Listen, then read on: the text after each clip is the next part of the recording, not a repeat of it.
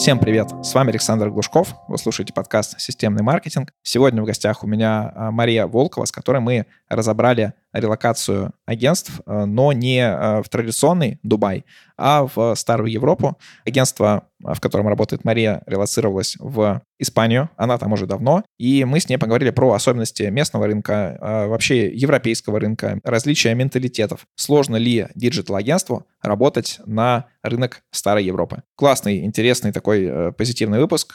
Слушайте до конца. Переходим к выпуску. Кстати, купить рекламу в этом подкасте с аудиторией маркетологов и предпринимателей вы можете по ссылке в описании к этому выпуску. Также там можно приобрести рекламу в моем телеграм-канале. Итак, Мария, привет. Э, представься и расскажи немножко о себе в профессиональном плане. Александр, привет. А, меня зовут Мария Волкова, я сооснователь и креативный директор маркетингового агентства ViewBrand. Нахожусь в Испании, руковожу нашим европейским офисом, поэтому сегодня буду рада поговорить про маркетинг не только российский, но и зарубежный. Да, супер. Э, тема интересная, потому что в основном из э, моих знакомых все релацировались куда-нибудь в Дубай, и мало кто поехал там, в Старую Европу, хотя даже Испания мне очень понравилась, когда я был. Достаточно много по ней хорошо проехал, и как страна, мне кажется, что кайфовая, классная. Вот, но есть такой важный момент — это, наверное, менталитет, который отличается, и вот этот южный менталитет, особенно испанский, что там маньяна-маньяна, все завтра, все завтра, и все, все задачи, все, все двигается. Вот, насколько довольна выбором страны, что это выбрала Испанию, а не что-то такое более бизнесовое? Может быть, я сейчас не в Дубае, как раз потому, что я уехала гораздо до всех последних событий. Я в Европе уже живу 4 года, и сразу я уезжала не в Испанию, как раз я пыталась понять, где же мне классно будет не только жить, да, но и непосредственно строить бизнес, работать с людьми, которые вокруг меня окружают, местными людьми. Поэтому Испания была далеко не первой страной. Перед этим были Финляндия, Латвия, Хорватия, Италия.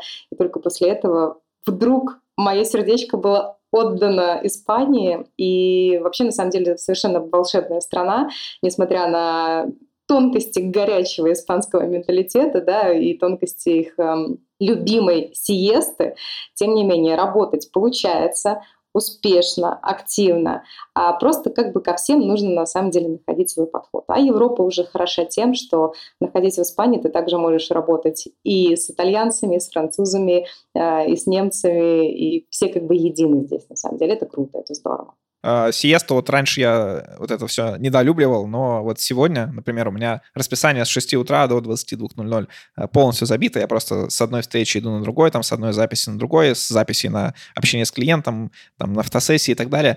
И, наверное, нужно вводить. Наверное, это не просто так введено, и интересная такая тема. Окей, расскажи, а вы работаете с... Продолжаете работать с российским рынком? Или работаете с местными, с, или там с Европой, с США и с другими какими-то на самом деле мы э, сейчас гордимся тем, что мы стали международным агентством, потому что, да, у нас остался очень большой кластер наших клиентов, наших компаний, партнеров в России непосредственно, да, потому что мы все-таки родились в России, компания родилась в России, а и уже с моим переездом в Европу э, начали появляться европейские клиенты. И изначально все было локально, то есть вот я живу в Хельсинки, в Финляндии, вот у меня, пожалуйста, есть финские клиенты. Переехала в Италию, здравствуйте, итальянские клиенты, да. А сейчас, на самом деле, уже пошло такое прекрасное сарафанное радио. Мы со своим таким типично российским подходом, активным, доскональным, мы очень отличаемся от местных провайдеров услуг маркетинговых. И поэтому сейчас уже пошло сарафанное радио. А клиентская база у нас огромная, и европейских стран, и есть у нас клиенты в Нью-Йорке даже. Поэтому на самом деле есть что сравнить, есть о чем рассказать и понять, насколько вообще разные мы все, даже в зависимости от нашего менталитета либо страны, где мы живем. Отлично, тогда начнем с сотрудников а, и с клиентов. Есть э, некие специальности или вот должности, которые вполне могут э, занимать э, русскоязычные славяноязычное э, население, которое нам больше понятно по менталитету, и традиционно в большом количестве компаний мировых они это и занимают. Это разработчики, это, может, какие-то SEOшники, вот э, то, что нужно делать технически руками, и в этом плане вот э, выходцы из стран СНГ вообще одни из топовых, мне кажется, в мире.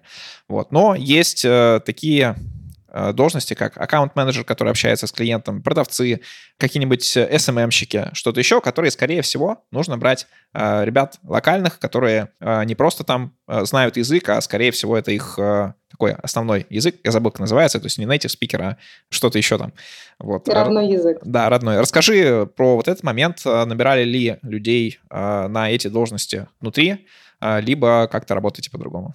Ты знаешь, я все равно стараюсь работать с славянами. То есть вот этот наш подход, а, да, который вот э, вообще на постсоветском пространстве, так скажем, он все-таки очень значительно отличается от того, что могут предложить, к примеру, европейцы, особенно в южной части Испании, да, где, как мы уже сказали, маньяна, маньяна — это самое любимое слово, что в переводе «завтра». Все завтра, либо все после сиеста. Поэтому, на самом деле, до сих пор именно в плане э, ответственности, в плане того, что если нужно что-то сделать э, вот, вот сейчас, кровь из носа, на самом деле, мы выполняем. Поэтому стараемся работать, да, с со славянами. Тем не менее, очень многие живут за границей, живут в Европе уже не первый год. Соответственно, уже ты знаешь внутри менталитет своего клиента, ты знаешь уже понимание, что ему нужно, что нужно испанцу, что нужно итальянцу, что нужно французу, как к нему какой подход найти. В том числе, конечно же, мы все учим языки, мы все в конечном итоге разговариваем на одном языке. Вот, поэтому все равно с моим опытом, с опытом нашего агентства, на самом деле у нас было довольно-таки мало сотрудников. А могу сказать, что до сих пор, вот сейчас у нас нет ни одного иностранца в агентстве. То есть даже клиентов ведут э, все равно славяне, которые изучили язык? А, язык, изучили менталитет, живут давно, да, именно проектные менеджеры, они уже понимают, так, окей, бельгийцы, как подойти к бельгийцу, с какой стороны зайти.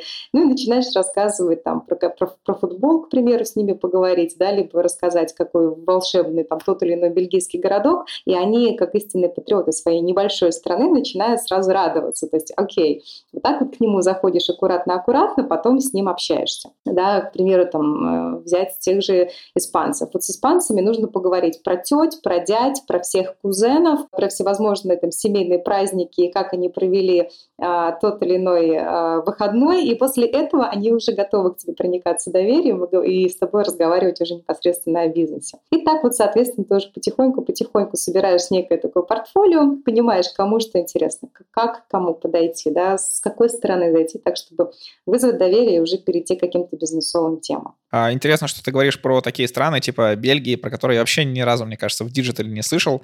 А, если Э, какой-нибудь север, типа там Норвегия, Финляндия, что-то еще часто мелькал, я помню, в, когда ты читал какие-нибудь серые мануалы по арбитражу трафика и по локальному SEO, что вы можете там зайти, там нет конкуренции, при этом высокая платежеспособность населения, при этом на остальные страны, вот такие э, старые Европы, очень редко слышу. Мне кажется, действительно у вас такой хороший выход. В связи с этим, с менталитетом, с каким-то патриотизмом, а, есть еще один момент. Вот у нас был выпуск в самом начале подкаста, там, по-моему, восьмой, что ли, а, с Еленой Киреевой. Это моя знакомая, которая работает сейчас в Новой Зеландии. Она там ну, давно туда и переезжала и сейчас работает в digital компаниях.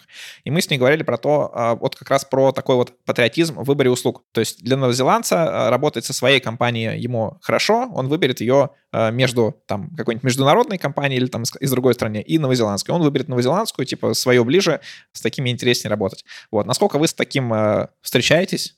При работе на клиентов из Европы. Если у них такое, либо они давно уже такие э, глобализованные, им нормально работать э, с любым подрядчиком. Ты знаешь, зависит от страны. Вот, к примеру, испанцы, да, то есть место, где я непосредственно сейчас нахожусь, юг Испании. А на юге Испании мало кто говорит по-английски.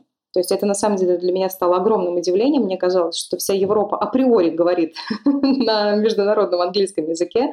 Выяснилось, что нет, да, еще там северные части, центральные части, да, и то довольно-таки коряво. Все, что ближе к югу, люди не говорят. Соответственно, первая их идея, если вдруг им нужен какой-то поставщик услуг, то это, безусловно, обратиться к своим локальным компаниям, возможно, компаниям, которым уже там 50 лет на рынке, при этом они, знаете, такие очень архаичные слоны, которые еще двигают двигаются без понимания современных инструментов, не знают, что такое, может быть, даже SMM, а, и максимум знают там Facebook из всех соцсетей. Ну, просто потому что вот они есть, им не, им не хочется что-то другое искать, они довольно-таки ленивы сами по себе. Ну, вот есть какая-то компания, я к ней обращусь. И здесь, на самом деле, вот, к примеру, в Испании а, передо мной стояла огромная задача, чтобы получить такое некое видимость, да, visibility и сказать, что мы новые игроки на рынке с совершенно другим уникальным подходом. И я могу сказать, что у меня заняло это долго, долгое время, наверное, около года, пока не пошли первые клиенты, потом уже которые хвастались своими результатами, показывали, что, к примеру, там, вот сайт, который сделан испанской компанией, ну, такой корявенький, устаревший, там, без анимации, не такой интересный. И, к примеру, тот же сайт, который мы сделали другой компании. И, конечно, уже после этого люди начали замечать разницу. И первый вопрос действительно, когда люди приходили в компанию, что «а вы говорите по-испански? Вы, вот вы же вроде не испанцы, а как вот насчет языка?» И, соответственно, тут первая задача, как мы уже проговорили, это и показать, что ты говоришь с ними на одном языке, то, что ты понимаешь то, что ему нужно, понимаешь его интересы, понимаешь его менталитет. Вот. А если мы говорим, к примеру, про действительно более северные страны, вот по опыту работы в Финляндии, там они очень довольно-таки открыты к сотрудничеству, плюс наверняка географическая близость к России тоже сыграла свою роль, потому что действительно они ценят российских специалистов. Там как раз вот с языком была больше, более тяжелая история, потому что ну, не так легко выучить финский язык, да, и найти. А, но при этом там очень много русских экспатов, которые выступали либо проектными менеджерами, либо переводчиками, э, и на самом деле велись очень классные проекты. Финны очень открытые, на самом деле, к экспериментам люди, несмотря на то, что кажется, что они такие вот закрытые интроверты, на самом деле а, готовы экспериментировать и всегда охотно шли на работу с нами, зная, что мы российская компания. Вот поэтому все на самом деле зависит от страны. Понял. А вот по поводу самого маркетинга, потому что ты уже сказала про то, что вот э, этот сайтик сделала испанская компания, и он такой э, колхозный. И, в принципе, вот э, рынок маркетинга России, он, при том, что там бюджеты, наверное, меньше, чем каком-нибудь США там или где-то еще, но технологически он э, сильно впереди и сильно круче, чем, мне кажется, ну, большинство маркетинга в разных странах. Наверное, США, но только за счет того, что а, у них а, больше компаний, больше конкуренции, и те, которые выбиваются, там, они там действительно круче. Но если взять какие-нибудь локальные сайты того же США, той же Европы, то чаще всего это ну, очень колхозно. При том, что у них классные продажи, но вот а, все остальное сделано колхозно.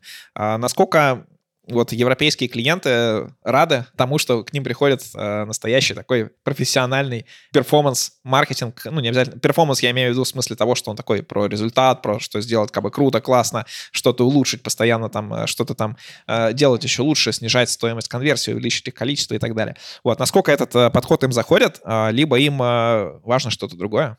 Также зависит на самом деле и от страны, и от компании, потому что мы сталкивались с тем, что, к примеру, мы э, там разрабатывали какую-то невероятную SMM-стратегию, начинали вести соцсети, да, с гарантией результата, и при этом в какой-то момент нам клиент а, говорит, ой, слушайте, так это все некрасиво, а давайте-ка мы сделаем красиво. В его красиво, то есть он нам предлагает варианты, которые в России были, там, я не знаю, популярны 5-6 лет назад. То есть, к примеру, мы предлагаем живой активный профиль в соцсети, мы, мы предлагаем красивый визуал, не вылизанный, а живой как раз, на что он говорит, ой, а я бы вот хотел вот такую шахматку, а вот там у меня будет цветочек, а цветочек мы повторим еще через ряд, ну то есть в России уже никто этого не делает, мы понимаем, что это устаревшая история, что это больше не стильно, да, мы такие визуалы, вот, и при этом есть клиенты, которые вот э, в голове у себя четко понимают, что я хочу, я хочу вот так, вот так, вот так. И на самом деле, если в первый год хотелось набирать больше клиентов, да, мы шли им на уступки, то сейчас у нас нас четко есть разделение, что мы стараемся не работать с таким типом клиентов, потому что это наша, опять же,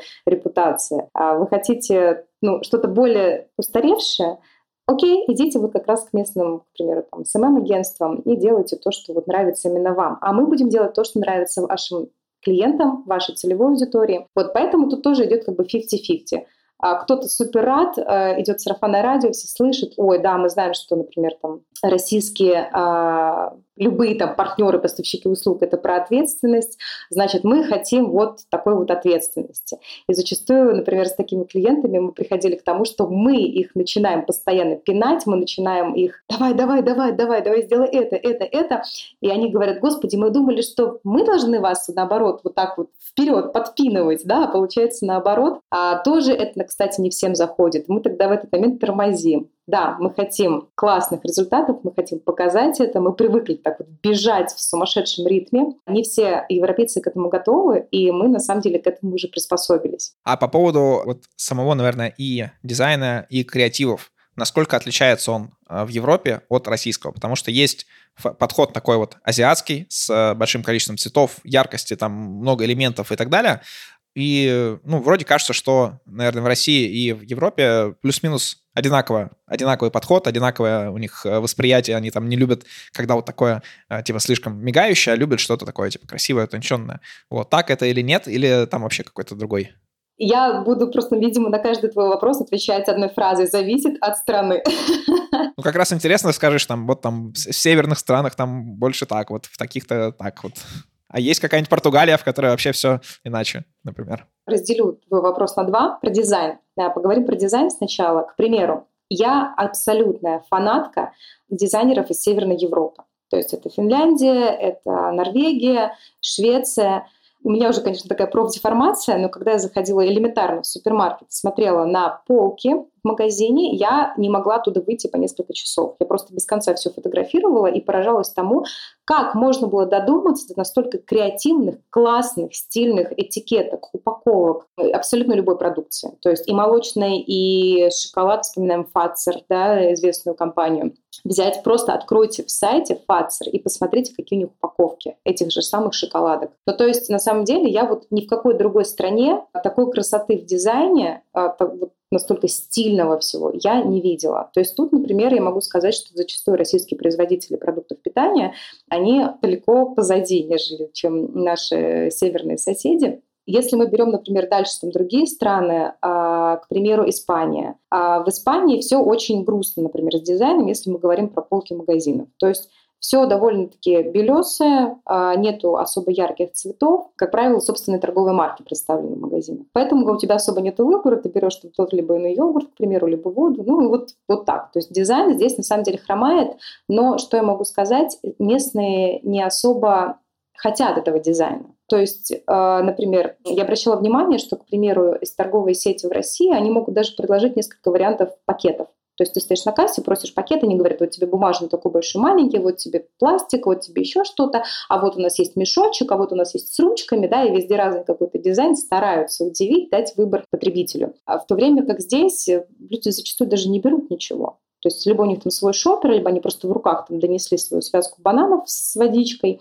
Поэтому здесь людям упаковка не так важна. А, и она объективно хромает. Либо мы идем, например, к дизайну соцсетей. Если взять практически любую какую-то испанскую компанию, тоже ради интереса зайдите, посмотрите, например, вот в запрещенную в России соцсеть, да, там же у них нет никогда ни какого-то дизайна, нет там продумывания постов. А за, за счет чего испанцы ведут свои соцсети? За счет бесконечного и очень активного общения со своими подписчиками. То есть у них абы как выкладываются посты, все обрезано, никакой какой-то конкретной цветовой гаммы. Но при этом они через день, они в прямых эфирах, они каждый день выкладывают по 20 сториз, они постоянно общаются со своими подписчиками, и за счет вот этого общения живого они очень классно выигрывают. Вот, поэтому это, например, что касается дизайна. Если вклинусь, что мне очень понравился, когда я как раз ездил по Испании, аккаунт рынка Валенсия, там назывался Меркадо Централь, за счет просто того, что продаются красивые продукты. Вот, у них был очень красивый профиль, там, на который прям хотелось подписаться.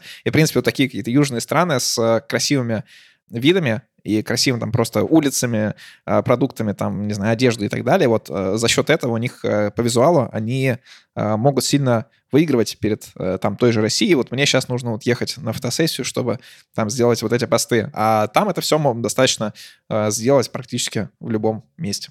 Э, совершенно согласна, да. Здесь могу выделить э, Португалию. Португалия просто, я обожаю вот Испания и Португалия очень похожи тем, что очень большой акцент в продажах делается на наружной рекламе. И это, как правило, не баннеры, да, не рекламные щиты, это то, как они украшают свои витрины. Здесь простор просто великолепный. Но Испания очень сильно проигрывает Португалии. А в Португалии в любом городе практически, неважно, в Порто, в Лиссабоне, я бесконечно просто гуляю по улицам, и я могу зависать около каждой из витрин, неважно чего, это магазин игрушек, одежды, продуктов питания. Вот именно португальцы, они абсолютно в такие фрики в прекрасном э, понимании этого слова, которые э, украшают свои витрины, которые э, меняют свои витрины. Знаете, такая еще есть э, культура в Штатах. То есть, например, там сезон, мы меняем витрину, это вот как шоу какое-то, они закрывают витрины некой тканью, да, как за кулисами, они меняют витрину в каких-то крупных магазинах, в торговых сетях, и люди, как на открытии какого-то памятника, да, они собираются к определенному часу в определенном месте и смотрят, как раскрываются эти гардины, и там значит, новая красивая витрина. Вот Португалия тоже, конечно, они огромные молодцы. Да, это очень здорово. Смотри, мы с тобой разобрали вот эти вот аспекты различия менталитетов, э, чего-то еще. Я бы, наверное, сейчас поднял вопрос такой, может быть, его раньше нужно было задать, но про как раз э, выход на зарубежные рынки. Э, очень много есть агентств, э, там, которые в России и в других странах СНГ, которые боятся выходить вот в другие рынки, потому что там что-то там больше, что-то там, не знаю, непонятнее, или кажется, что так как больше бюджета, то больше и ответственность. Вот если ты сейчас соберешь свой опыт сейчас и скажешь, вот нужно ли было, в принципе, любой компании из России, вот такое агентство, сидеть и таргетироваться только на локальных клиентов. Либо сразу можно было расти международную компанию и работать, не знаю, с любым предпринимателем мира, там, вести, ну, может быть, как-то не шиваться, но, в принципе, никакой большой разницы в процессах и в том, как вы ведете клиентов, нет я не могу дать универсального совета. Если вы любите пить шампанское, то есть если вы любите рисковать, конечно же, выходите на другие рынки, рискуйте, пробуйте. Если готовы разбираться во всех аспектах, например, там, я невероятный экстраверт сама по себе, поскольку в основном клиентскую базу в Европе изначально набирала я, у меня еще не было особо здесь команды никакой, то, конечно же, это просто было бесконечные походы по каким-то нетворкинг-мероприятиям, я со всеми общалась, и не сразу ведь получалось завоевать там, доверие людей и сделать лидов своими клиентами, время, то есть первое время уходило на то, чтобы понять, а как с вами общаться, а как к вам подойти, опять же, да, вот возвращаясь к теме тех же финнов. Они к тебе только присматриваться будут месяц. А я такая, знаете, сразу с открытой душой, здравствуйте, вот я пожимаю вам ручку, я вот вас целую в обе щечки. Конечно же, им хотелось просто меня послать, сказать, отойди от меня, громкая женщина. вот. И наоборот в Испании, да, если ты там стоишь очень там скромно э, и особо не вникаешь в разговор, не вклиниваешься с какими-нибудь совершенно сумасшедшими историями своей жизни о том, как ты в пять лет сыграла в футбол со своим, со своим дядей, вот тогда, наверное, тоже они не поймут. Поэтому если готовы инвестировать свое время в том, чтобы такое интересное дело, как изучение других а, менталитетов, других людей, других стран, а, готовы к первым отказам, безусловно, да, готовы к первым непониманиям, когда ты предлагаешь какую-то обалденно крутой, интересный сайт, дизайн, да, веб-дизайн, к примеру, они говорят, господи, какой кошмар, а можно нам вернуть э, красно-зеленую полоску вверху, там, не знаю, бегущую строку. А если готовы к этому, почему бы и нет? Опять же, очень много внимания также, вот я не ответила на предыдущий вопрос про креатив. Зачастую вот в России мы креативим просто от всей души. Вот что накреативили, то и вывалили. Да, кто-то прибегает и к такому спорным моментам, к спорному пиару. Да. Вспомните, сейчас был бум с э, определенной компанией, да, если не ошибаюсь, строительной на выставке, где у них на выставке на большой, крупной танцевала девушка на пилоне. Танцевала классно, кстати. Все про это говорили, и все говорили с осуждением. Но они-то добились своего, да, информационного шума. В Европе с этим не выйдет. То есть нужно быть максимально аккуратным в своих креативах, э, потому что постоянно ты можешь ненароком обидеть чьи-то чувства, да, чувство меньшинств, чувство там, какого-то полового неравноправия, религиозных аспектов, а, других национальностей, других рас а, и вероисповеданий и так далее. Поэтому здесь, на самом деле, так, тема такая очень сложная, я бы сказала. Вот тоже с этим нужно разбираться. И если вы креаторы, если у вас там классное креативное агентство, то имейте в виду, что не все ваши потрясающие идеи, они найдут отклик в Европе. Как раз про это говорили недавно в одном из выпусков э, с Никитой Прохоровым из Сидорин Lab про цифровой этикет и про различия ну, восприятия там какого-то культурного кода и так далее. И Был там один момент, а, который я, наверное, хотел с тобой тоже обсудить. Это про ведение соцсетей. Тогда Никита сказал, что вот в России нормально, не знаю, ругаться в комментариях и так далее, потом вы вполне можете быть друзьями. А в Азии, наоборот, э, за то, что ты там кого-то оскорбил, э, с тобой там не будут потом общаться, при том, что, ну, просто вы там спорили где-нибудь в соцсети, и это прям действительно как прилюдное э, оскорбление. Вот. Что по этому поводу в Европе? Насколько социальные сети отделены от личности человека, либо его такого вот профиля, как э, бизнесмена, например? Здесь, на самом деле, есть другая немножечко проблема. Например, если в России мы говорим, что за каждым брендом должно стоять лицо, да, сейчас люди, целевой аудитории хотят видеть лица, а не определенного логотипа его названия. И в России мы стремимся к тому, чтобы показывать лица. Не только, к примеру, руководителей, учредителей, но и там, рядовых сотрудников. Да? В Европе зачастую есть такая история, что если это бренд, это остается брендом. Ну, то есть максимум могут крупные бренды вот там э, взять инфлюенсера. Вот появляется некая, например, известная актриса, и вот она, к примеру, ест сыр, да, вот определенной фирмы. А так, чтобы они показывали себя, показывали команду, компанию, такого нет. Поэтому здесь трудно сказать про персонализацию. Это если мы говорим именно про какие-то бизнесовые профили, да, про компании, про бренды. Если мы говорим э, про личный бренд, то здесь тоже хватает, на самом деле. Люди, наоборот, стараются показывать свою вообще всю себя, как говорится, наизнанку.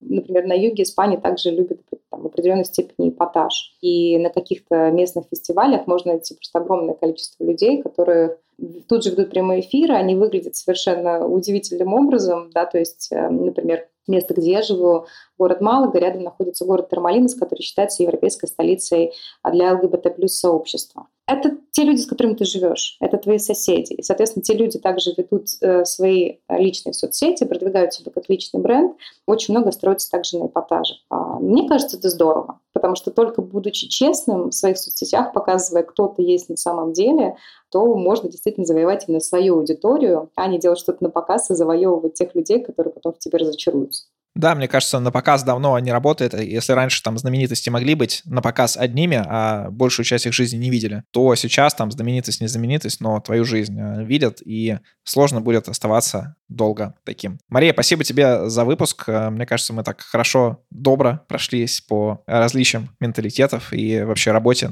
по маркетингу на э, рынок Европы и других стран. Больше, конечно, про Европу. А напоследок дай какие-то советы тем агентствам, компаниям, которые хотят повторить ваш путь, тоже э, выходить на европейский рынок. Может быть, ты их будешь отговаривать, может быть, наоборот, скажешь, что приходите, тут еще много клиентов, и мы всех все равно не закроем.